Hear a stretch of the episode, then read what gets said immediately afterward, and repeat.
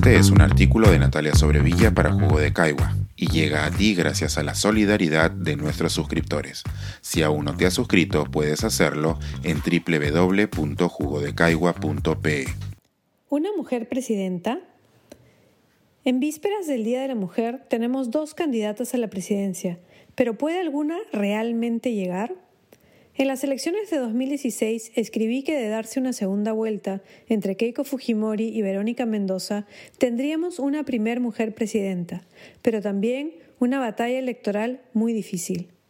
A pesar de que hoy ambas se disputan el segundo lugar en las encuestas, hay tantos candidatos aglomerados que es posible que ninguna pase a segunda vuelta.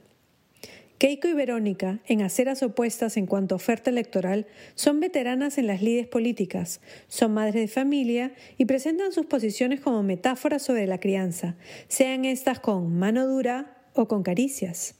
Pero más allá de sus ideas políticas y sus activos y pasivos, me pregunto si los peruanos estamos preparados para asumirlas con una banda presidencial. Nunca antes en la historia habíamos tenido a tantas mujeres en cargos importantes, primera ministra, presidenta del Congreso y todas las instancias judiciales cubiertas por mujeres. También ministras y congresistas que nos han acostumbrado de cierta forma a ver a mujeres en el poder.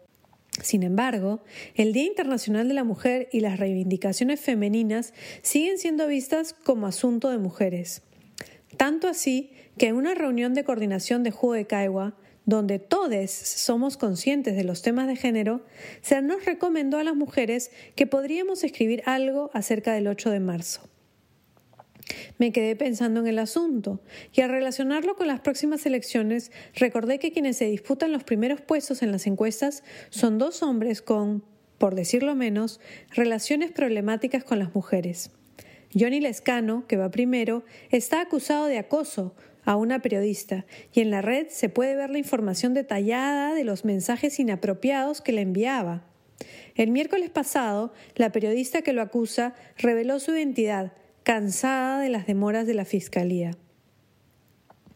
Rafael López Aliaga está en el grupo de los segundos y podría pasar a una segunda vuelta si su tendencia de crecimiento sigue al alza.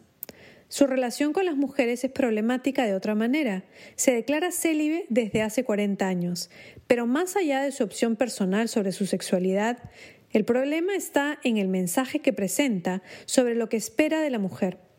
Es provida y busca exterminar el currículo de género, así como empoderar al movimiento con mis hijos no te metas. Su candidata a la vicepresidencia, Nelly Mendoza, ha declarado, entre otras perlas, que las mujeres deben ser vírgenes cuando llegan al matrimonio y que los anticonceptivos llevan a la violencia familiar y a la violación de la mujer.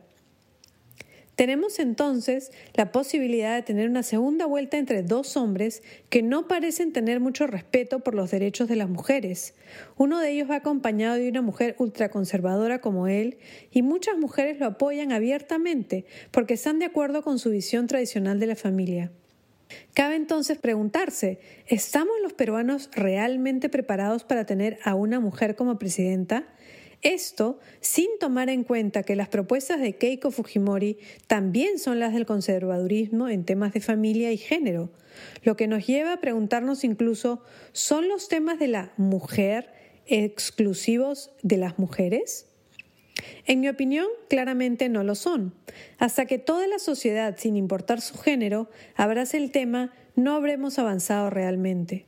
El Perú es un país muy conservador, y esto se ha evidenciado con claridad en los últimos años, cuando, ante movimientos hacia la apertura en temas de género, los grupos más conservadores de hombres y mujeres se han organizado para detenerlos. La única manera en que podemos hacer frente a este atraso social es que todos, los hombres y las mujeres que creemos en la urgencia de un mundo más inclusivo y una sociedad más abierta, trabajemos juntos. Si los hombres que apoyan esta lucha no se suman con acciones, las mujeres no podremos solas. El Día de la Mujer no es solo para las mujeres. Este es un artículo de Natalia Sobrevilla para Jugo de Caigua y llega a ti gracias a la solidaridad de nuestros suscriptores. Si aún no te has suscrito, puedes hacerlo en www.jugodecaigua.pe.